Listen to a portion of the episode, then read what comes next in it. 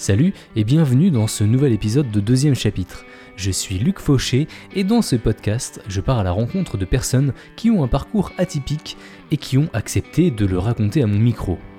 Ça faisait un sacré bout de temps que j'avais pas sorti de nouvel épisode, alors j'en profite pour commencer avec une petite parenthèse pour te donner un peu de nouvelles, parce qu'il s'est quand même passé euh, pas mal de choses depuis le dernier épisode avec Camille. Je suis toujours aux commandes du podcast Avant d'aller dormir, où je raconte des histoires frissonnantes avec un ami, et aussi de Minimali, un podcast euh, qui, comme deuxième chapitre, parle de développement personnel, mais plutôt axé sur la simplicité et le minimalisme. Et dernièrement, j'ai aussi lancé un nouveau podcast que j'ai sobrement intitulé Mon autre podcast. Euh, déjà parce que ce titre me fait bien rire, et surtout parce que j'avais besoin d'un endroit un petit peu fourre-tout pour publier les épisodes qui rentrent nulle part ailleurs, comme par exemple des marchés parlés, euh, des défis entre podcasteurs, euh, quelques vieilles reliques de mes tout débuts. Enfin bref, des trucs plutôt sympas à découvrir. Euh, je suis aussi sur YouTube de temps en temps, je sors des vlogs pour parler des coulisses de la création de mes podcasts. Et je me suis lancé sur Twitch pour me frotter aux conditions du direct et aussi à la vidéo. J'y suis deux fois par semaine, le mardi à 16h, pour prendre le goûter, discuter avec la petite communauté et en profiter pour découvrir un jeu ensemble. Et le vendredi soir à 22h, j'organise une soirée sous le thème de l'horreur. Plus je passe de temps sur Twitch, euh, plus je me dis que j'aimerais bien développer d'autres concepts dessus, et pourquoi pas enregistrer des podcasts pour avoir le retour en direct des auditeurs et les rendre un petit peu plus interactifs. Donc bah, c'est en cours de réflexion et ça viendra sûrement bientôt. Si tu souhaites aller voir tout ça, euh, tous les liens sont dans la description. Et maintenant, bah, je te propose qu'on attaque le sujet de cet épisode. Aujourd'hui, j'ai le plaisir d'accueillir Colombe. Enfin, c'est plutôt elle qui m'accueille dans son appartement à Nantes. Colombe, c'est une boosteuse de projet. Elle va nous expliquer en quoi ça consiste, qu'est-ce que ça veut dire. Mais avant ça, on va suivre le chemin qu'elle a fait pour y arriver. Comme pour Sibyl, c'est une nouvelle fois Loïsa qui nous a mis en relation, et donc j'en profite euh, pour la remercier. Euh, Loïsa, si t'as d'autres personnes en tête, n'hésite pas, hein. moi je suis preneur.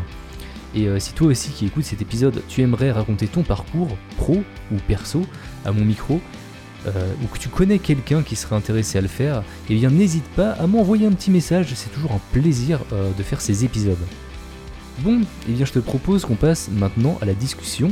On est ensemble pour 45 minutes et je te souhaite une bonne écoute. On se retrouve juste après.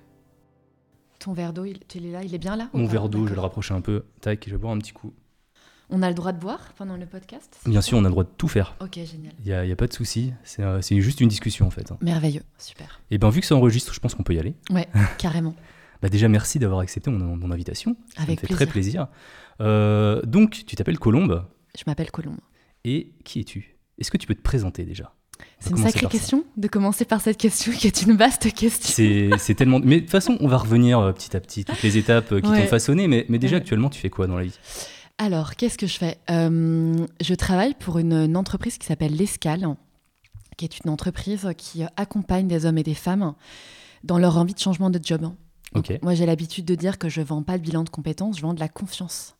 Moi, Ah, je suis un peu l'effet booster. C'est ça que j'aime. Donc, quand tu m'as demandé comment je me définis, euh, peu importe ce que j'ai fait dans la vie d'ailleurs, je me définis vraiment comme le petit effet, alors non pas qui se coule, hein, mais l'effet booster. Hmm. La rampe de lancement que tu prends euh, pour réaliser des projets. Ouais, tu te, tu te définis comme euh, boosteuse de projet, je crois, c'est Ouais, ça? exactement. Ok. Ça, c'est un truc, c'est venu très naturellement. Je, je me retrouve pas du tout dans les titres, alors ronflant encore moins, mais dans les titres très euh, assez classiques, parce que je trouve que ça représente pas du tout ce que je fais. J'aurais pu mettre, tu vois, chargé de bilan de compétences, mais c'est pas ce que je fais. Hmm. Et si, et si j'avais fait ça, c'est pas ce qui m'intéresserait de faire. Donc, euh, pour ça que j'ai mis boosteuse de projet. Ok. Et quand tu étais petite, tu te voyais déjà faire ça ou tu avais d'autres rêves? Je voulais être journaliste. hein. Ouais. Et en fait, je me rends compte que même si je suis pas journaliste aujourd'hui, je pense que euh, je le fais d'une autre manière. J'ai toujours pas mal interrogé les gens sur leur boulot, donc un peu ce que tu fais. Ouais. J'ai eu un blog pendant très longtemps. Aujourd'hui, il est mort de sa petite mort et euh, il y a un autre projet que j'ai en tête, mais j'allais interviewer les gens sur leur métier pour, euh, pour savoir pourquoi ils aimaient ce qu'ils faisaient. Ok. C'est un peu ce que je fais, effectivement. Exactement.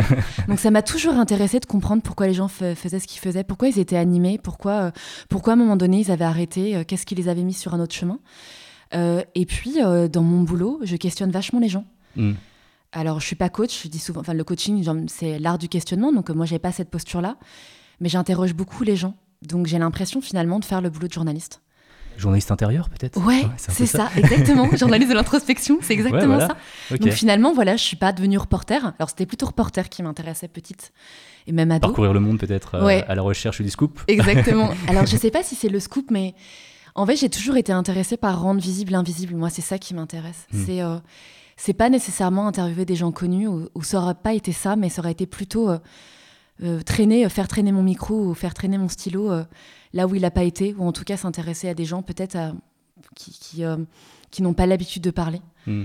Euh, c'est ça qui m'intéresse. La normalité. La normalité m'intéresse. Et il y a, y a, moi, je trouve que l'extraordinaire se niche dans l'ordinaire. Bah, clairement. En fait, c'est dès, euh, que, dès que tu commences à, à, parler aux gens, en fait, tu te rends compte que chacun est, est tellement unique. Et, ouais. C'est exactement ça. Et pendant le confinement, je m'en suis rendu compte parce que je livrais des panneaux paniers repas à des personnes âgées. J'aime bien les vieux. Hmm. Euh, il faut pas le prendre mal, ce terme-là, dans ma bouche, c'est très gentil. Et, On le sera euh, tous un jour ou l'autre. Hein, exactement. et en discutant avec les gens, euh, je me suis rendu compte qu'ils avaient des vies assez passionnantes. Hmm. Que les gens avaient fait plein de choses. Enfin, c'est fou, je trouve. pour peu qu'on s'intéresse aux gens, les gens ont une vie. Enfin, je trouve que chaque vie mérite d'être racontée. On les oublie un peu, en fait. On les oublie beaucoup. Hmm. Et vraiment, moi, j'ai cette intime conviction que chaque vie devrait être racontée, que on devrait peut-être même tous raconter notre vie. Alors auprès de toi ou auprès de, je sais pas moi, de quelqu'un qui écrit, euh, ou même soi-même, écrire, euh, raconter sa vie, euh, laisser une trace. Et ça, c'est un truc qui me plaît beaucoup. Penser on, à ça. on parlait un petit, un petit peu de Dimitri Régnier tout à l'heure, c'est aussi un peu ce qu'il fait. Hein. Il aime bien laisser son micro divaguer dans les rues de Nantes et, et, rencontrer les gens. Et, je trouve que c'est une super démarche. Quoi. Ouais. Et en plus, quand on aime traîner son micro, je pense que les gens ont moins peur du micro. Enfin, ils se livrent. Il y a une spontanéité qu'on n'a pas si c'est un truc très cadré. Moi, ce que j'apprécie dans ton podcast, c'est que c'est pas très préparé. Et je mm. pense que quand c'est pas très préparé et que c'est spontané, euh, ça donne lieu à des choses euh, probablement qu'on n'aurait pas entendues et pas lues euh, d'une autre façon quand c'est plus classique. Bah, c'est pas préparé dans le sens où, bah, c'est vrai, on se connaît pas plus que ça. Ouais. je connais pas ton parcours et du coup, je viens là pour le découvrir. Je me suis pas amusé à faire mes recherches sur LinkedIn pour voir ce que tu as fait. Et du coup, ben, je suis un peu tout oui, quoi. Dis-moi tout. Donc, tu, tu, voulais être, euh, tu voulais être reporter? Je voulais être reporter, petite. Reportrice ouais. non, reporter. Ben, reporter avec un E, peut-être. Hein. On va le mettre comme ça. Ouais. Euh, longtemps, pendant très longtemps, moi, j'ai, j'ai pas voulu être médecin euh, ni avocate. J'avais pas, mais vraiment, l'écrit a toujours été important. J'ai toujours écrit. J'ai écrit des poèmes très jeunes. je crois que le goût de l'écriture, c'est un, quelque chose que j'ai depuis très longtemps et qui est peut-être la constante dans ma vie. Parce que j'ai eu des boulots différents et je t'en reparlerai, mais j'ai vécu longtemps à l'étranger, dans des pays différents, et je crois que mon. Ouais, mon, peut-être mon fil rouge, c'est ça. C'est, c'est l'écrit d'une certaine façon. C'est, c'est recueillir la parole des gens. Euh, hmm. et m'intéresser à eux. Donc ça peut être via, par l'accompagnement, par l'événementiel, par l'écrit, mais en tout cas l'écrit est très présent dans ma vie. Euh, j'ai fait des études de lettres, enfin des études en relations internationales et des études de lettres. Euh, voilà, encore une fois, pour nourrir euh, euh, cette, cette, cette, passion-là. Tu savais pas spécialement ce que tu voulais faire Non, je savais pas du tout ce que je voulais faire. Je trouve qu'elle est là aussi, je trouve, on, peut riper sur l'éducation, mais c'est trop tôt. C'est beaucoup trop tôt en France. On est, je, pense, enfin, c'est comment demander à des jeunes de, de, de choisir une, une voie dont on se dit qu'elle pourrait être la voie pour la vie, alors que j'y crois pas du tout. Euh, on devrait être beaucoup plus dans le test. Moi, je crois qu'au test and learn. Et moi, je savais pas du tout ce que je voulais faire. J'aimais écrire, j'aimais lire. Mais qu'est-ce qu'on fait avec ça? J'ai fait une prépa littéraire, mais bon, je ne crois pas non plus que c'était. Euh, enfin, c'était pas mon rêve de vie. Hmm. Je l'ai fait parce que je voyais pas du tout quoi faire d'autre. J'aimais aussi les langues, mais j'avais pas envie d'aller en fac de langue. Donc, j'ai, je me suis toujours dit que c'était trop tôt pour choisir une voie. Et je trouve qu'on demande, voilà, on nous demande de choisir une voie très rapidement alors qu'on ne sait pas ce que ça recouvre. Et donc, bon, voilà, j'ai fait une prépa littéraire. Alors, ça m'a plu, c'était difficile parce que c'est très exigeant et que euh, je me retrouvais pas nécessairement dans cette exigence-là, qui est aussi très cadrée, euh, euh, très, très processée. Donc, mais ça m'a appris pas mal de choses. D'abord, j'ai rencontré des gens exceptionnels. Mmh quand on est dans un environnement exigeant, généralement, bah, on s'entraide pas mal. Donc, euh, donc c'était une bonne expérience par rapport à ça. Et après, j'ai échoué en droit. Je dis bien échoué. D'accord. Parce que C'était pas du tout dans, mes, dans mon idée d'aller en fac de droit. Euh, j'étais plutôt. Oui, je, je, comprends pas, là, tu parles de droit tout d'un coup. Et ça arrive comment je fais sur la soupe, en fait, un peu là ben, En fait, poussé par mes parents après la prépa où je savais pas du tout où aller. Et, pour le coup, j'avais pas du tout envie de faire, de faire, faire une fac de lettres parce que je voyais pas du tout ce que j'allais y faire. Je savais d'avance que j'avais pas envie d'être prof. Ouais. Et je voyais. C'était pas ce qui m'intéressait d'apprendre. Donc j'étais vraiment euh, dans l'embarras. Et, euh, et, le droit, parce que mes parents m'ont dit, le droit, ça mène à tout. Alors, ça mène peut-être à tout, mais enfin, en l'occurrence, moi, à rien. Ouais, tu l'as, tu l'as pris parce que, allez, c'est la voie royale, euh, un peu comme euh, quand tu fais le bac S, euh, parce que... Peut-être, peut-être. Vraiment, là, je me suis laissée, alors que je suis plutôt indépendante d'esprit, je me suis un, peu laissée guider parce que, pour le coup, j'avais vraiment aucune idée. Donc, tu t'es lancée dans le droit sans savoir non plus ce que tu allais faire après, quoi. Absolument sans savoir. je me suis dit peut-être que ça allait m'apprendre une certaine rigueur. Moi, j'étais très littéraire, donc très perchée dans mes dans mes trucs très imaginatifs, euh, pas très euh, focus, pas hmm. très euh, ramassé. Hein. Donc je me suis dit que le droit, peut-être que ça allait m'apporter une, une, certaine rigueur de pensée. Pour le coup, je pense que c'est le cas. Donc ça, sur Paris, réussi. Mais, mais le reste, je me suis beaucoup ennuyée en droit. Et puis je me suis beaucoup ennuyée à la fac. C'était pas fait pour moi, je, être 1500 dans un amphi, avoir l'impression d'être un numéro et de pas avoir de lien avec le professeur. Alors que moi, j'aime des, des, trucs beaucoup plus intimes une, vraie connexion avec les gens. Euh, là, pour le coup, c'était pas l'environnement de travail euh, idéal pour moi, euh, loin de là. Mais voilà, j'ai fait deux ans, le DUG, parce que ça s'appelle plus comme ça, mais en tout cas, à cette époque-là, c'était le DUG. Et je me suis, à la fin du DUG, pour le coup, je pense que j'ai un peu repris la maîtrise de mon parcours universitaire et je me suis dit, mais qu'est-ce que j'ai envie de faire En fait, qu'est-ce que j'aime faire? Ouais, c'est là que tu as commencé à te poser C'est vraiment là où j'ai commencé à me poser ces questions-là et, et, arrêter de suivre le vent et, et de, voilà, de me laisser porter et de me réapproprier le choix et de me dire, OK, qu'est-ce que j'aime? Et j'ai fait plein, plein de recherches. J'ai essayé voilà, de, de trouver une école euh, bah, qui pourrait répondre à, mes centres d'intérêt. Donc, j'aime les langues, j'aime écrire, euh, j'aime les géopolitiques, j'aime, encore une fois, rencontrer des gens, j'aime les environnements internationaux. On en reviendrait presque au métier de, reporter, là Peut-être, exactement. Et peut certainement. Mais en tout cas, c'est pas reporter, mais j'ai trouvé cette école-là. Qui s'appelle l'Institut d'études européennes, qui est à Paris 8. Et cette école, je l'ai fait pendant trois ans et je me suis jamais autant éclatée dans mes études parce que ça, ça rassemblait tout ce que j'avais envie que ça rassemble. Donc tous mes centres d'intérêt étaient là et c'est surtout qu'en termes bah, de, de, formation universitaire, j'avais à la fois des théoriciens dans leur domaine hmm. euh, d'enseignement et à la fois des gens qui venaient nous parler de leur boulot. Donc pour la première fois, j'avais ce côté pratique, parce que moi je suis assez pratique, assez terrain comme Nana. J'avais des gens qui me parlaient de leur métier, qui m'ouvraient voilà, euh, bah, le champ des possibles. Et donc ça, c'était génial. Donc euh, je me suis plu. Et, et, donc là, tu commençais à réfléchir aux débouchés que pouvait euh, te fournir cette école Un peu. En fait, par le, le fait d'avoir des professionnels qui me parlaient, j'avais cette chance-là de pouvoir avoir accès à des métiers, chose qui m'était jamais arrivée. Ouais. Et surtout à un panel, tu vois, de métiers beaucoup plus large que ce qu'on t'offre en fait, parce que généralement, tu le disais, hein, c'est avocat, médecin, euh, mm. dentiste, j'en sais rien, euh, euh, journaliste peut-être, mais on est toujours sur des métiers principaux. Et alors qu'il y a un éventail de métiers bien plus large. Et pour la première fois, ben, j'avais accès à ça. Donc, donc ça, c'était génial. Tes parents, ils en disaient quoi? Ce changement un peu de... Ils étaient contents parce qu'ils me voyaient vachement épanouie. Ouais. En droit, j'étais très malheureuse, hein, vraiment. Ils l'ont, ils l'ont vu Ouais, ils l'ont vu. Ils étaient. Euh, alors, je pense pas qu'ils aient culpabilisé parce que ça m'a apporté encore une fois cette rigueur dont je te parlais. Donc, euh, je pense que ils se sont pas dit, bah, on n'aurait pas dû l'orienter là. Mais ils étaient, ouais, un peu malheureux parce que moi, je suis une nana assez passionnée. Euh, donc, ils étaient un peu malheureux, je crois, de me voir pas du tout accroché à ce que j'apprenais, pas du tout accroché à la manière aussi d'enseigner. Et puis, assez isolée, quoi. Je me sentais vraiment à la fac, ouais, très isolée, moi. J'ai eu une vie euh, amicale très très euh, développée, euh, mais, mais, je me sentais quand même très isolée à la fac. C'était une fois que tu étais dans tes cours, bah voilà, c'était ça allait pas quoi. Exactement. Mm. donc donc j'étais à la fois avec des gens soit qui avaient toujours voulu être avocat, donc hyper focus à l'école, et puis des gens bah, qui avaient échoué là un peu comme moi et du coup bah, qui se nourrissaient d'autres choses, tout sauf des cours de droit quoi. Donc, mm. donc ça donne un petit mélange, un mix assez assez joyeux. C'est étrange. D'accord. Donc, on, retourne donc à, cette, école, où là, tu, tu, commences en fait à, te rendre compte que bah, c'est plutôt cool ce que tu fais. Ouais, ouais. Et euh, c'est quoi la, prochaine étape dans ta tête? Euh, bah, Je finis mes études et je me rends compte qu'en fait, j'ai envie de partir à l'étranger. J'ai vraiment un goût pour l'international depuis très longtemps. On a toujours pas mal voyagé avec mes parents, donc j'ai toujours euh, de partir ailleurs, de, découvrir d'autres manières de penser, d'autres manières de faire, d'autres manières de penser, de voir le monde. Et je me dis, bon, bah, les affaires étrangères, euh, c'est peut-être pas mal, ça peut être cool euh, d'être dans un contexte international. Et je candidate à un programme aux affaires étrangères qui s'appelle le, VIA, le Volontariat international en administration. Et je suis prise. Ça, partir, euh, consiste en quoi?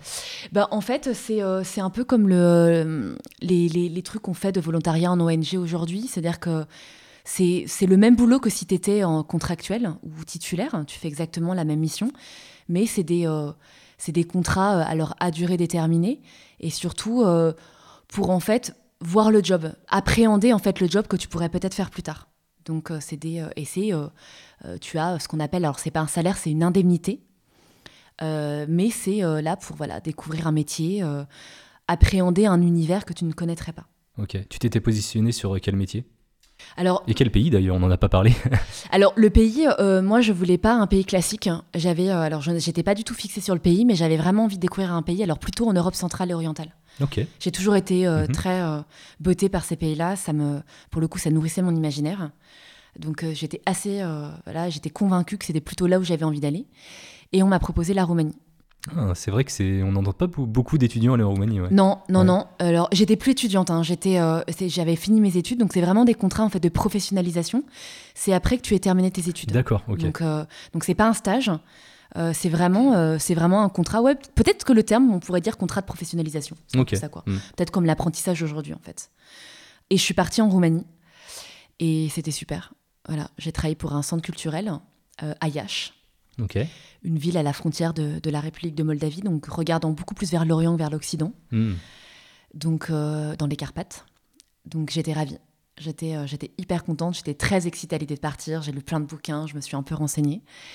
Et j'ai vécu trois ans bah, vraiment très très chouette, fabuleux. Qu'est-ce que tu as aimé là-bas? J'ai tout aimé. J'ai j'ai aimé le pays que j'ai trouvé très beau et que j'ai beaucoup visité. J'ai énormément aimé euh, le directeur avec qui j'étais. Moi, je bossais dans un centre culturel et euh, je me suis très bien entendue avec mon boss, qui est devenu après euh, un mentor. j'ai aimé travailler avec lui. J'ai aimé travailler dans un contexte culturel différent. J'ai aimé me sentir assez perdue au début et en même temps, parce que une langue, nouvelle langue à apprendre, un nouvel environnement à appréhender. je pour la première fois, j'étais dans un environnement euh, mais complètement inconnu. C'était peut-être l'une des premières fois où tu es sorti de ta zone de confort? Ouais, j'aime pas trop ce, j'aime pas trop cette expression-là parce que je crois pas qu'on puisse. Euh, si on sort de sa zone de confort, en tout cas beaucoup trop, on peut pas être bien. Et si on n'est pas bien, on fait pas des bons trucs, je pense. Alors moi, je préfère étendre sa zone de confort. Très bien. je note pour Donc voilà, je dis étendre. et oui, j'ai étendu ma zone de confort parce que parce que d'abord j'étais jeune et que je devais encadrer une équipe de trois personnes. T'avais quel âge euh, J'avais 22, euh, 23 ans. Ah oui, quand même. Ouais. Donc c'est pas gagné parce que quand on n'a eu aucune expérience de management, euh, qu'on est un, un, bébé sur le plan professionnel et qu'on. Alors j'avais beaucoup voyagé, donc j'étais quand même assez ouvert d'esprit, mais c'était ma première expérience professionnelle, donc j'étais, j'avais tout à apprendre. C'est pas évident. C'est pas évident, mais, mais voilà, j'ai été super bien accompagnée. Et puis j'avais, je travaillais avec des gens fabuleux, donc c'était c'est plus eux qui m'ont appris que moi qui leur ai appris, enfin en tout cas au début. Hmm. Et ça, c'était génial de ne pas être en terrain conquis et, et d'avoir euh, bah, tout approuvé. Et quand tu es allé là-bas, tu savais que c'était pour trois ans déjà? Oui, je savais que c'était euh, que c'était ponctuel. C'est aussi ça que, que j'aimais beaucoup. On y reviendra, mais en fait, moi, euh, je suis pas une nana de projet à long terme. Mais moi, je trouve ça long, trois ans quand tu sais pas ce que tu vas avoir. Ouais. Et je, sais pas, j'aurais été à ta place, j'aurais plus été euh, pour signer pour un an, un an et demi, tu vois. Mais je me dis, trois ans dans un environnement que je connais pas du tout, si ça me plaît pas. Je me suis jamais dit ça. En fait, dans la vie, je me suis toujours dit, si ça me plaît pas, je, je pars. Moi, j'ai aucun problème à abandonner. Ouais. L'abandon, il peut être salutaire dans la vie. C'est-à-dire que c'est ça qu'on nous a mis, et surtout en France, hein, comme l'échec d'ailleurs. Hein. Euh, on nous dit, ouais, des phrases quand on veut, on peut, on persévère, faut y aller, il faut, faut tout donner, faut continuer, même si c'est dur, hein, faut y aller. Mais moi, j'y crois pas du tout à ça. Je crois qu'à un moment donné, si on n'aime plus, si on n'est plus heureux là où on est, euh, si on sent qu'on n'est pas capable, je parle pas que de capacité intellectuelle, hein, mais euh, que vraiment là, on a atteint ses limites, bah, je pense qu'on a le droit d'abandonner. et que ça peut être salutaire. Hmm. Donc je me suis pas dit ça. Je me suis dit si ça me plaît pas, moi je. Au pire, je rentre quoi. Au pire, je rentre. Hmm. Je dis que ça va pas et voilà. Et mais j'ai aimé. Donc donc je suis restée. Et t'as pas eu envie de rester plus longtemps? C'était pas possible de rester plus longtemps. C'est vraiment des contrats. Alors, euh, je dis c'est pas possible, peut-être que je me trompe. Peut-être que dans certaines circonstances, on peut prolonger, euh, qui sait. Mais euh, la question s'est pas posée parce que j'en avais fait le tour. Et c'est un peu ce que je te disais. Moi, je suis pas une nana de long terme. Hmm. Je suis pas une nana qui aime développer des projets à long terme. je suis pas quelqu'un qui aime m'enraciner 15 ans au même endroit. Ça, pour le coup, c'est une constante. Hein. J'ai 39 ans et c'est toujours le cas. J'aime pas ce qui ronronne. C'est pour ça que je me définis comme boosteuse, c'est que J'aime vraiment les lancements, moi. J'aime ce qui est, euh, ce qui n'est pas encore là, ou ce qui vient tout juste de se créer, ou, ou quand il faut fédérer une équipe et la lancer et, pousser un projet. Ça, j'adore. Ok. J'aime beaucoup, beaucoup ça. Et, et, ma vie professionnelle est à l'image de ça, parce qu'après la Roumanie, je suis partie au Québec, dans une toute jeune structure, donc toujours, tu vois, à l'international, toujours pour être dans la gestion de projet. Et c'était une, euh, une, structure assez jeune où il n'y avait pas beaucoup d'employés. il y avait beaucoup de choses à faire beaucoup de choses à développer. Et je me suis euh, énormément plu là-bas. Tu faisais euh, quoi là-bas? Là-bas, j'étais euh, conseillère à la programmation. Je m'occupais de projets dans le domaine de la culture et, et, de la recherche. Et mon but, en fait, dans cet organisme qui s'appelle le Centre de la francophonie des Amériques, notre objectif, c'était de promouvoir la francophonie citoyenne. Donc, non pas la francophonie avec un grand F, la francophonie de l'OIF, mhm. des institutions et du blabla et tout le tintouin, alors, c'est pas que ça, mais, mais parfois c'est ça. Mais là, c'était vraiment de la francophonie citoyenne, c'est-à-dire permettre à des gens euh, dans, sur le territoire des Amériques de se rencontrer, de, euh, de, coopérer ensemble, de voyager, de permettre de faire connaître leurs recherches, de se rencontrer, d'échanger, de partager. Et ça, j'ai adoré faire ça. Ça, c'était merveilleux. C'était, c'est, voilà, en termes d'échange et de partage, on peut pas faire mieux, quoi. Bah oui, j'imagine, ouais, tu as dû rencontrer pas mal de monde là, à ce moment-là. Énormément de monde, énormément de, de, tous les pays, de toutes les Amériques, euh, aussi bien d'Amérique latine euh, que d'Haïti, que, euh, que, que, des États-Unis et, et de tout le Canada. C'était génial, hein. c'était merveilleux. Puis tu te rends compte qu'en fait, bah, il y a des gens qui parlent français dans, sur le tout le territoire des Amériques. Ça, c'était une mm. sacrée découverte. Parce qu'on sait qu'il y a des poches francophones ici ou là, mais, mais de savoir qu'il y a autant de petites poches francophones partout, ça, c'était une énorme découverte. Et que le français, finalement, est, vivant, quoi. Ouais, ok. Et euh, à ce moment-là, tu te voyais euh, revenir en France? Parce que euh, tu as enchaîné directement après la Roumanie, tu as enchaîné sur le Québec. Je suis restée un an en France, à Nantes. J'ai passé des concours. Alors, quand je suis rentrée des affaires étrangères, j'ai passé des concours. et j'ai été sur liste complémentaire de, alors pas sur pas mal de listes complémentaires de, concours. Et, donc c'était le premier échec que j'avais dans ma vie, c'était que bah, j'étais pas prise sur liste principale et que euh, et notamment j'avais postulé euh, pour euh, bah, justement travailler aux affaires étrangères et je me suis dit est-ce que je refais une année de préparation de concours et, et je, travaille encore comme une année pendant un an sans savoir si je vais réussir ou est-ce que vraiment bah, j'arrête et je me dis bah, peut-être que finalement si j'ai échoué c'est qu'il y avait une bonne raison en fait et j'ai décidé de pas repasser les concours et je, je m'en remercie parce que je suis pas sûre que j'étais faite pour la fonction publique en fait je pense que c'était très carré, justement. Je pense que c'est des postes où la latitude euh, est pas si importante que ça. En tout cas, ça dépend à quelle fonction tu exerces, mmh. mais je pense que c'est peut être compliqué. Et donc, cet échec-là, en fait, a été euh, très, euh, très salutaire. Ça m'a encore permis de m'interroger sur, OK, qu'est-ce que j'ai envie de le faire et comment j'ai envie de le faire. Et donc, je suis, j'ai pris voilà, 3-4 mois pour réfléchir et j'ai eu cette opportunité-là bah, de partir au Québec. Hmm, et d'être recruté dans cet organisme-là. Et j'ai pas hésité et j'ai foncé. Parce que pour le coup, euh, encore une fois, ça ressemblait, ça rassemblait ce que j'aimais. quoi. C'était, euh, j'allais encore, euh, voilà, booster des gens dans leurs projets. J'allais encore être dans un contexte international différent. J'allais encore pouvoir rencontrer des gens appréhender un univers que je connaissais pas. Donc, donc je me suis dit, j'y vais, je fonce. Hmm. Bah, on voit en fait quand, quand on t'entend parler, effectivement, toi, c'est vraiment aller vers les gens et, et je comprends en fait cette envie de toujours, euh, de toujours bouger, on la ressent vachement quoi. Ouais, j'ai toujours aimé ça. Et c'est ce que je dis souvent, il euh, n'y a pas besoin de partir à 10 000 km pour faire des rencontres exceptionnelles. Tu faire une rencontre à 3 km qui est fantastique. Mais en tout cas, c'est vraiment être en mouvement en fait. Moi, c'est ce que j'adore. C'est vraiment euh, aller à la rencontre de l'autre, s'intéresser à ce qu'il fait, exactement ce que tu fais, comprendre son parcours, comprendre pourquoi il se sent pas bien, c'est ce que je fais aujourd'hui. Pour pourquoi en fait la personne veut changer de job, qu'est-ce qui fait qu'aujourd'hui il y a un déséquilibre dans sa vie pro et sa vie perso. Comment l'aider, comment l'accompagner au mieux à, remettre de l'équilibre, à, remettre de la joie, à remettre de l'envie. Ça, ça me, ça, ça me plaît beaucoup. Et c'est un peu. mon ça, tu, tu le faisais pas encore, ça, à cette époque bah, En fait, je le faisais, si, parce que dans les personnes que j'accompagnais dans leur projet, quand le projet merdait, en fait, je leur demandais pourquoi, selon eux, ça merdait. Hmm. Qu'est-ce qui faisait, en fait, que le projet n'était pas là où ils avaient envie Tu t'intéressais à la personne derrière le projet. Je m'intéressais vachement à la personne derrière le projet. Hmm. Et en fait, c'est marrant, mais il y a des copains qui m'ont qui m'ont dit, mais en fait, on n'est pas du tout surpris que tu fasses ça aujourd'hui, parce qu'en fait, même nous, tu t'es toujours intéressé à ce qu'on faisait et pourquoi on n'était pas heureux dans notre job et, et, qu'est-ce qu'il fallait qu'on fasse et, peut-être qu'il fallait qu'on quitte et, qu'on se s'interroge. Et donc, en fait, je crois que je l'ai toujours fait d'une certaine façon. Mais c'est peut-être les autres qui savaient plus, qui étaient moins étonnés que je ne fasse ça que moi, euh, que moi en fait. Bah, en fait, les... on est tout le temps la tête dans le guidon et euh, on ne peut pas avoir la vision d'ensemble sur ce qu'on fait. Ouais, c'est exactement ça. Et je vais même te dire pourquoi c'est.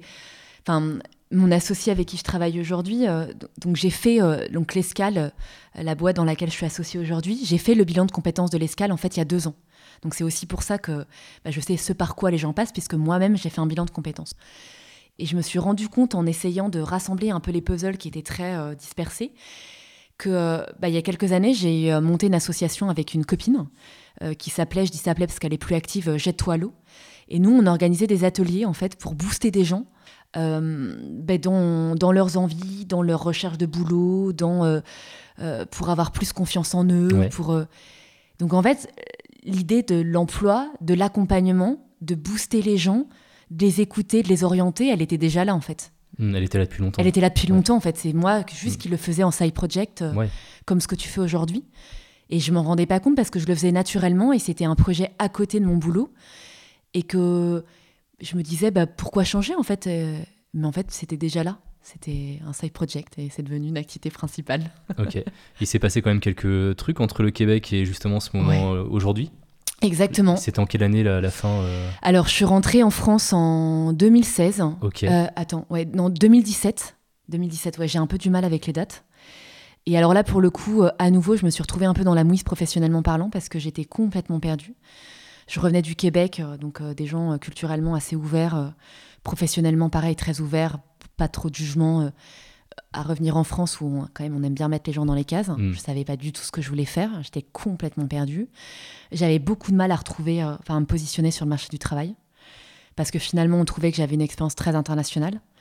Et quand je te dis très, c'est que souvent les recruteurs trouvaient que j'étais trop internationale. Ils savaient pas du tout où me placer en fait. Donc c'était l'enfer. J'avais l'impression de de, bah, de pas avoir ma place et de me demander mais qu'est-ce que je fous là? Pourquoi je suis rentrée? Et à ce moment-là, ma sœur euh, a monté une boutique et c'est là où j'ai rencontré Loïsa. Parce qu'elle s'est occupée de, notre euh, communication et de notre, du site internet. Et donc ma soeur montait une boutique, un, concept store, et elle m'a proposé de m'occuper euh, de la communication, euh, de la com, de l'animation des réseaux sociaux, de l'événementiel de la boutique. Tu le faisais déjà un peu ça? Ouais, je le faisais déjà un peu, exactement. Mais voilà, encore une fois, tu vois, pas en activité principale. Enfin, je le faisais en Roumanie, je le faisais quand il y hmm. avait besoin d'organiser des, des événements. Euh, mais c'était pas ma compétence principale. En tout cas, c'était pas celle que j'activais dans mes boulots. Et là, pour le coup, ma soeur m'a demandé de s'en occuper parce qu'elle me disait, mais moi, je sais pas faire, je veux pas faire et puis je peux pas tout faire. Donc, euh, est-ce que tu pourrais t'en charger? Et euh, bah, j'ai adoré faire ça. Je me suis beaucoup amusée, je trouvais ça très drôle. Et les gens ont commencé à lui demander bah, qui s'occupait de la com, qui s'occupait des réseaux sociaux, parce que du coup, bah, je disais des trucs très personnels. Je racontais un peu les coulisses. Et ça intéressait les gens. il y avait vraiment cette culture de l'écrit J'écrivais beaucoup et, des trucs très longs sur Instagram, donc bien avant que ça soit à la mode. Et, euh, et, les gens s'interrogeaient et, euh, et j'ai, les gens m'ont commencé à me demander mais est-ce que tu pourrais pas t'occuper de mon projet, de ma com? Et euh, bah, je suis devenue freelance. D'accord. Et j'avais pas du tout pensé. C'était pas le but à la base. Bah, pas du tout. En fait, tu es devenue freelance parce qu'il y avait une demande, quoi. Exactement, il y avait une demande et et j'avais toujours du mal, tu vois, à me trouver un boulot. Enfin, je, je, voyais toujours pas en fait ce que j'allais faire. Et là, je voyais que je m'éclatais, que je m'amusais beaucoup à faire ce que je faisais, qui était pour moi une, activité, bon voilà, je gagnais pas beaucoup ma vie, donc, euh, mais qui est une activité où je m'amusais. Et je me dis, ben ouais, mais si les gens en fait demandent, mais peut-être que je peux gagner ma vie avec ça. Enfin, je veux dire, euh, qui ne tente rien à rien. Ah bah c'est clair. Donc voilà, je me suis encore lancée, tu vois, dans un truc où je ne savais pas où ça allait me mener. Donc tu as, créé tes statuts un peu sans savoir ce que ça allait donner Exactement, je savais pas du tout si j'allais gagner ma vie, tu vois, hmm. tous les mois, euh, si ça allait me plaire, parce que moi je suis une nana d'équipe J'aime bien travailler en équipe. Ouais, j'aime c'est bien. vrai euh, que ouais, tu te retrouves un peu toute seule là. toute finalement. seule. Ouais. Je savais pas du tout si ça allait me plaire. Euh, Je, je me disais, bon, peut-être que la solitude du- de l'indépendant dont on parle, tu sais, je lisais ça euh, Mm. avec beaucoup de recul, parce que ça me parlait pas du tout. Je me dis, ah ouais, mais peut-être que là, je vais me trouver seule. Et en fait, euh, pas du tout, parce qu'en fait, euh, l'isolement, on peut le rompre en étant dans un espace de coworking, ce que j'ai fait. On peut être dans des réseaux. euh, donc, donc, pour le coup, je me suis dit, bah non, en fait, ça, c'est pas un frein. Et je m'en suis pas mis. Et ça a été dur pendant un an. Pour le coup, là, mes revenus n'étaient pas hyper importants. C'était très, très variable. Et au bout d'un an et demi, bah, j'ai commencé à assez bien gagner ma vie. Et surtout à, à m'éclater, quoi. À rencontrer vraiment, alors là, beaucoup, plein de gens avec des projets très différents. Euh, à avoir plein de side projects euh, ici et là euh, auxquels Loïsa a participé. toujours de très bon cœur. Enfin, elle était sur toutes mes nouvelles idées, même les plus improbables. Donc, donc ça, j'ai vraiment adoré. Et j'accompagnais que des gens en lancement d'activité, que des freelances pour le coup. Donc on en revient à ce que je te dis. Parce qu'une fois que c'était lancé, pour toi, tu les laissais faire. Après, tu- Tu, Exactement. les laissais gérer quoi. C'est exactement ça. Moi, j'aime autonomiser les gens, en fait. Mm. Je n'aime pas faire à la place des gens. Moi, ce que j'aime, c'est encore une fois vraiment l'effet booster. hein. Vraiment prendre des gens euh, qui ont une confiance en eux, voilà, soit qui a été abîmée, soit qui est pas très forte et où il y a plein de croyances limitantes, leur donner quelques outils et puis euh, voilà, les accompagner au démarrage pour qu'ils volent de leurs propres ailes. Ok. Donc euh, voilà, pour le coup, ça c'était super. Tu le fais toujours en. Ou Non. pas? Puis du tout? Je le fais plus, j'ai fait ça donc 5 ans, presque 6 ans. Ok. Ah, c'est ta plus longue carrière là. C'est ma plus longue carrière, exactement, tu vois. euh, mais parce que, tu vois, c'est drôle, mais parce qu'en fait, j'ai fait que me renouveler tout le temps. Bah ouais. J'ai j'ai Mm. tout le temps plein de projets. Je, donc, j'ai pas eu l'impression euh, de ronronner, jamais. Parce que, justement, je pense d'être indépendant, en tout cas, quand t'es free, tu peux faire plein de choses différentes. Et c'est toi, en fait, qui organise Bah, un peu ton ouais, temps. voilà, et- tu, tu fais ton, ton devis, euh, tu peux faire n'importe quoi en fait finalement. T'as- Exactement. T'as ta- t'as ton statut, t'as ta boîte et maintenant tu mets ce que tu veux dedans quoi. Exactement, Mm. c'est exactement ça. Donc c'est pour ça que pendant 5, presque 6 ans, j'ai pas du tout eu l'impression euh, de ronronner. euh, et c'est euh, au bout de, bah, de 6 ans que je me suis dit là, quand même, j'en ai fait un peu le tour. quoi. Ok. J'ai un peu envie de changer. euh. je sais que je veux rester dans l'accompagnement parce que ça, c'est mon fil rouge. Euh, mais alors, quoi? Je sais pas. Et là, j'ai fait un bilan de compétences avec l'escale. Et, euh, là, je me suis dit, euh, bah, ça a révélé qu'en fait, dans l'accompagnement, bah, je me sentais toujours à ma place, que c'est un truc que j'aimais beaucoup. Que cet effet booster, cet effet, voilà, être la rampe de lancement, c'était vraiment un truc que j'avais envie de garder.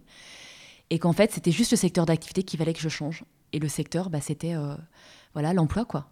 Donc en fait maintenant si j'ai bien compris, tu bosses avec ceux qui t'ont fait ton bilan de compétences. Exactement. Je Ah. bosse avec Gaëlle, ouais, tout à fait, qui euh, bah, donc la fondatrice de l'Escale, et euh, qui m'a demandé de la rejoindre euh, il y a maintenant plus d'un an et demi. pour bah, développer justement la formule accompagnement personnalisé qui n'existait pas avant en one-to-one, donc moi avec quelqu'un que j'accompagne. Et, et voilà, c'est une... Gaëlle, c'est l'histoire d'un coup de cœur professionnel. C'est, je m'imaginais pas du tout travailler avec elle. Moi, j'avais fait le bilan, euh, euh, le bilan avec elle. Elle m'avait demandé de lui donner des feedbacks sur comment améliorer le bilan. euh, et et j'ai trouvé cette nana très épatante. Je me suis hyper bien entendue avec elle. Et ça, c'est ma constante dans la vie. En fait, il faut que je m'entende bien avec les gens. Hmm. Si je m'entends pas bien, le revenu seul, en fait, ne peut pas suffire. Jamais. Ouais, je comprends. ouais. Absolument jamais. D'ailleurs, tous mes boulots, j'ai toujours eu des boulots qui payaient bien moins que ce que j'aurais pu trouver ou ce qu'on me proposait. Parce que, en fait, j'aimais les gens avec qui j'allais travailler.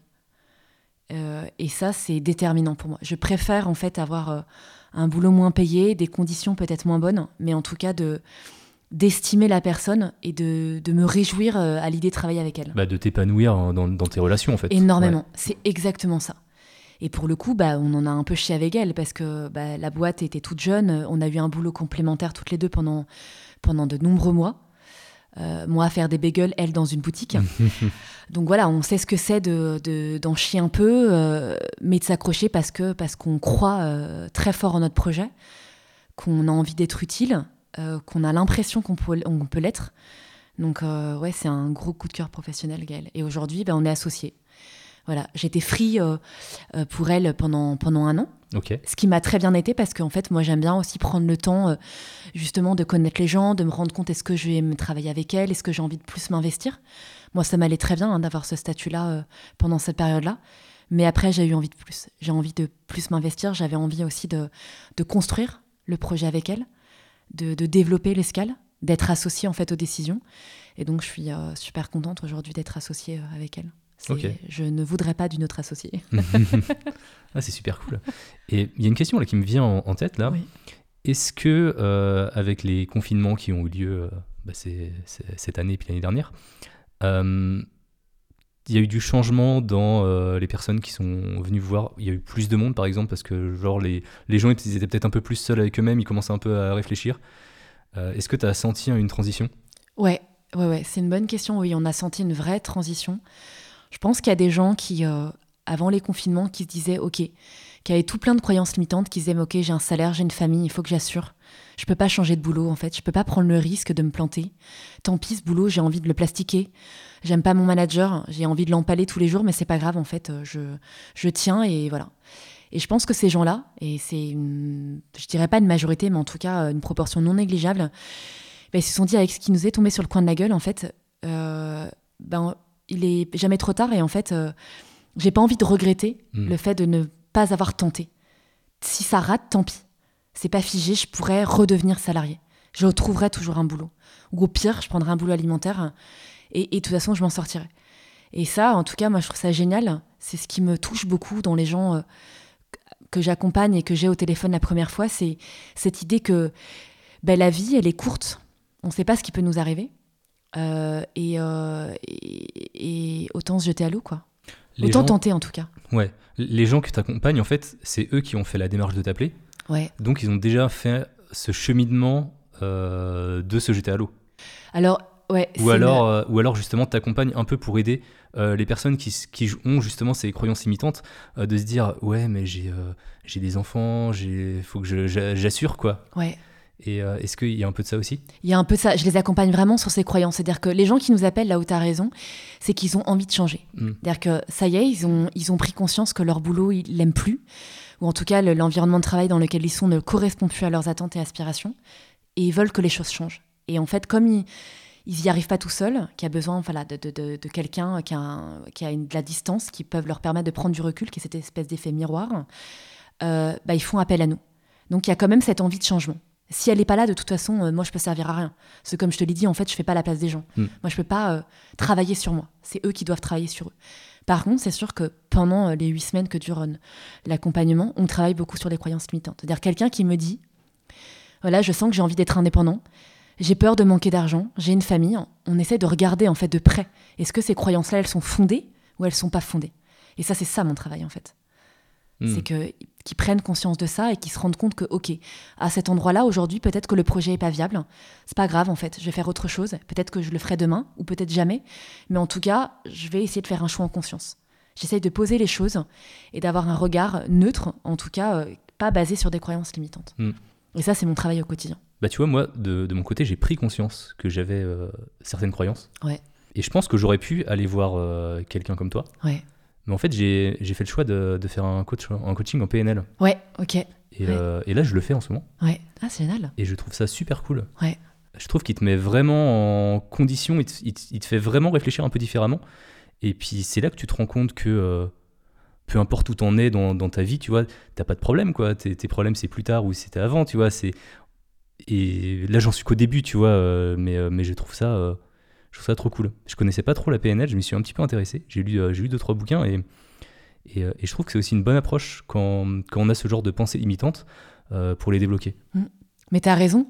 Moi, je pense qu'on doit trouver son outil, enfin l'outil qui nous correspond le mieux. Je pense qu'un esprit éclairé en vaut deux. Mm. C'est-à-dire que plus tu prends d'infos, mieux c'est. Et c'est souvent ce qu'on dit aux gens d'ailleurs hein, qui nous contactent. Peut-être que notre bilan n'est pas fait pour toi, peut-être que tu as besoin d'une autre approche, donc va regarder. Et si tu décides de, de, voilà, de faire appel à nous, au moins sache pourquoi tu fais appel à nous. Et mm. euh, moi, je trouve ça génial que tu fasses ça. Enfin, je pense qu'il y a un moment donné, en tout cas, si on sent qu'on est bloqué, je trouve intéressant. J'aime pas le il faut, mais je trouve vraiment intéressant de bosser là-dessus. Parce que ça peut nous fermer, euh, malgré nous, plein de portes. Mm. alors qu'on peut faire plein de choses. Et que mieux vaut savoir, OK, ce projet-là, euh, tel qu'il est, il n'est pas viable ou c'est pas possible maintenant, ou j'ai peu importe, mais au moins je le sais et c'est vrai. C'est-à-dire que c'est pas juste une vue de l'esprit ou parce que je me mets plein de barrières. Et, euh, je trouve que ça, c'est important dans la vie. De... Et moi, je le fais au quotidien parce que moi, je suis pas mieux que les gens que j'accompagne. J'ai aussi mes croyances limitantes. Et euh, donc, je travaille au quotidien là-dessus euh, pour me dire, mais qu'est-ce que je peux faire pour avancer? Mais moi, j'essaie toujours de faire des petits pas. c'est ça qui me guide dans ma vie professionnelle, mais même perso depuis toujours. C'est qu'en fait, si je devais gravir la montagne, je le ferais jamais. Ouais, l'objectif est bien trop L'objectif est bien trop grand. ouais. En fait, je serais démotivée dès le départ. Mm. Et c'est parce qu'en fait, je me fixe toujours des petits trucs. Tu vois, je te parlais de l'écriture, mais d'abord, j'ai commencé à écrire dans un carnet. Après, j'ai eu un blog. Après, enfin, j'ai été en fait en gradation. Et, et ça, euh, bah, c'était super parce qu'en fait, finalement, euh, ce que je voulais, c'était écrire. Peu importe le support, mais en tout cas, écrire et me- essayer de me challenger. Et j'essaye de faire ça dans, tout parce que ça, ça m'aide. Ça m'aide à pas perdre ma motivation. Et ça m'aide peut-être à, enfin, c'est pas peut-être, c'est à atteindre en tout cas des objectifs que je peux me fixer. Bah, peut-être justement te focus au moins sur euh, chaque pas. Exactement. Ouais. J'avais lu un, bouquin sur ça euh, il y a pas longtemps, mais j'ai oublié le, le- titre. Je le mettrai dans la description au pire. Euh, où, où justement ça, ça indiquait, enfin, l'auteur parlait bien qu'il fallait vraiment euh, faire qu'une seule chose à la fois et, euh, et la faire bien. Et euh, une fois qu'elle est faite, tu, tu passes à autre chose, mais tu peux pas faire euh, tout et n'importe quoi, sinon tu, tu y arriveras jamais, quoi. Ouais. Et, et justement, euh, peut-être que tu as un objectif dans 5 ans de gravir une montagne, mais qu'est-ce que tu peux faire déjà euh, dans un an pour que ton objectif dans 5 ans se réalise? Qu'est-ce que tu peux faire dans un mois pour que ton objectif dans, dans un an se réalise? Ouais. Et qu'est-ce que tu peux faire aujourd'hui en fait? Ouais. C'est euh, exactement ça. et je trouve ça trop puissant en fait. Ouais, c'est très puissant et, et c'est beaucoup moins euh, anxiogène que si tu te dis, OK, euh, demain je vais courir un 40 km, Mm. alors qu'en fait, tu jamais couru. Bah, clairement. Donc, et ça, ça aide beaucoup. Et, euh, et je le vois en fait dans les gens que j'accompagne, mais même des amis qui me parlent de leurs projets, ça change tout en fait quand on fonctionne comme ça. C'est beaucoup plus euh, boostant quoi. Pour le coup, on revient à l'effet booster quoi. Mm. Parce qu'on on voit que ça avance en fait. Alors pas toujours aussi vite qu'on aimerait. Euh, on se refait pas. Enfin voilà, on peut être impatient, mais en tout cas ça avance. J'ai des Nantais qui m'écoutent, je le sais. Ouais. Alors comment on peut faire appel à l'escale? Euh, écoute, on est très présent sur LinkedIn. Voilà, on écrit beaucoup avec elle. Euh, donc sur la page de l'escale ou sur ma page à moi. Et on a en fait un site internet, euh, l'escale.io. Donc voilà, les gens peuvent aller euh, sur notre site et, et me contacter euh, sur LinkedIn. Rien que pour me parler d'eux d'ailleurs, enfin pour faire connaissance. Pas nécessairement pour faire appel à nous, mais pour créer du contact. C'est ce qui m'intéresse moi aussi, c'est créer du lien. Hmm, ça marche. J'imagine que tu as encore des rêves. Ah ouais, j'en ai pas mal, ouais. tu, veux, tu veux en parler? Mes rêves. Écoute, euh, j'ai pas mal de rêves d'écriture. Là, je vais lancer une. euh, J'écris tous les dimanches, en fait, dans le cadre de l'escale. J'envoie une newsletter depuis euh, un an et demi. Et là, mon projet, c'est de lancer ma newsletter à moi. Donc, pendant le confinement, en fait, j'ai envoyé pendant tout le confinement, le premier, une dose de joie par jour. Je l'ai appelée dose de joie. Et donc, j'ai envoyé ça tous les jours. Et en fait, ça a été un projet extraordinaire parce que j'ai. Enfin, je, je suis arrivée à un moment donné où je l'envoyais à 300 personnes. Ah, C'est cool. Ouais, c'était génial. hein. Au début, on était trois, tu t'en Mhm. doutes. hein, Ça a été. euh, Mais en fait, je le faisais pas pour avoir une audience. Je le faisais vraiment pour moi aussi, pour euh, avoir une garder une santé mentale euh, correcte. Et ça m'a beaucoup aidé pour le coup. Et, euh, et je me suis rendu compte en fait que j'adorais l'esprit de la newsletter. J'adorais ce truc-là. Et, et là, l'idée, c'est de lancer une nouvelle newsletter qui va s'appeler. c'est une exclue parce que personne ne le sait. Ou attention exclu. Allons-y. ça va s'appeler les promesses du cœur et ça va être voilà une de l'écrit mais pas pensé comme euh, comme une série parce que j'adore les séries. Je suis très très fan de séries et donc ça va être des séries en plusieurs épisodes sur des sujets différents mais à l'écrit. Ah, très bien. Ça a l'air cool. Ouais, c'est pas mal. Je suis très boostée par ce projet donc euh, voilà, je vais normalement le lancer d'ici euh, une dizaine de jours. Ok. Et donc, euh, comment on peut s'y euh, s'y abonner euh, dans 10 jours? Eh C'est ben, sur LinkedIn? Non, alors oui, sur LinkedIn, je pense que je vais mettre un message et ça sera Ouais. un, un Substack, Substack, parce que je, je sais jamais comment ça s'appelle Ouais. ce truc. Voilà, c'est ça. Substack, je crois. Substack, Ouais. je crois. Donc les gens pourront voilà rentrer leur adresse mail hein, s'ils veulent recevoir euh, la newsletter, mais je l'annoncerai ouais, sur LinkedIn. Ok, ouais, c'est cool. Est-ce qu'il y a quelque chose que tu veux qu'on retienne de cet épisode? Quelque chose qui te semble important? Euh, Qu'il faut être doux envers soi. Je trouve qu'on n'est pas toujours très doux. euh, et, et de se dire que c'est pas parce qu'on est euh, dans le trou professionnellement parlant ou personnellement parlant qu'on va y rester. On peut être dans le brouillard total. hein. Et moi, dans ma vie, enfin, tu l'as bien compris, j'ai parfois été dans le brouillard, mais on n'y reste pas. Il y a toujours un moment Mm. donné où on, on- on sort du brouillard et, euh, et où les choses s'éclaircissent et où on va mieux. Donc, euh, donc il faut s'accrocher et faire des petits pas. Vraiment, Ouais. tous les jours. Tous les jours, les petits pas. Tous les jours, les petits pas. T'avances, euh, Ouais. tu te focuses sur ton pas du jour et puis. euh, Exactement, exactement. C'est ça. C'est ça que j'aimerais que les gens retiennent peut-être. Ok, super. Bah écoute, merci beaucoup. Merci Avec à toi. plaisir. Merci beaucoup à C'était toi. euh, c'était vraiment trop cool. Merci. Jolie initiative en tout cas que de tendre ton micro à des gens pour parler de leur parcours. Ah bah moi c'est tout un, toujours un plaisir moi d'écouter les gens par, parler et puis moi je, je, suis preneur moi de ce, de ce genre d'expérience. ok. bah longue vie à deuxième chapitre alors. Merci. Merci Luc. Salut. Au revoir. Merci d'avoir écouté cet épisode jusqu'au bout, j'espère qu'il t'a plu. Un grand merci à Colombe pour son témoignage et son accueil chaleureux chez elle. Euh, j'ai adoré cet échange. Euh, d'une manière générale, je trouve les discussions en face à face toujours plus intimistes et plus profondes par rapport à celles que je fais à distance. Il y a une barrière en moins et, donc ça se ressent. Et d'un point de vue un petit peu plus personnel, je trouve que l'effet booster de Colombe a bien fonctionné sur moi. Euh, comme elle le dit, il faut être doux envers soi-même et s'accrocher petit à petit, euh, petit pas par petit pas. On garde l'objectif final en tête, mais on y va vraiment par étapes. Alors, si tu as un projet en tête qui te tient à cœur et que tu aimerais réaliser, mais que tu te sens submergé par tout ce que tu dois accomplir pour y arriver, eh bien essaye de faire l'exercice de trouver et de poser sur papier les différentes étapes pour y parvenir. Euh, comme on le disait dans l'épisode, c'est quoi la chose que tu peux faire aujourd'hui qui te rapprochera de la première étape? Ensuite, à toi de faire ce premier pas. C'est tout pour cet épisode. Euh, si toi aussi tu aimerais passer derrière le micro pour raconter ton deuxième chapitre, n'hésite pas à me contacter sur Twitter, Instagram ou par mail. Tu peux également t'abonner à ma newsletter dans laquelle je partage mes sorties d'épisodes et mes états d'âme, ou tu peux me retrouver dans d'autres podcasts sur YouTube et maintenant sur Twitch, comme je te le disais en début d'épisode. Si tu aimes mon travail et que tu veux me soutenir, je t'invite à me laisser une petite note et un commentaire sur Apple Podcast ou Podcast Addict. Tu peux également me soutenir financièrement via Tipeee à partir d'un euro. Voilà, je crois que tout est dit. De toute façon, tous les liens sont dans la description de l'épisode. Je te remercie encore une fois et je te dis à très bientôt. Salut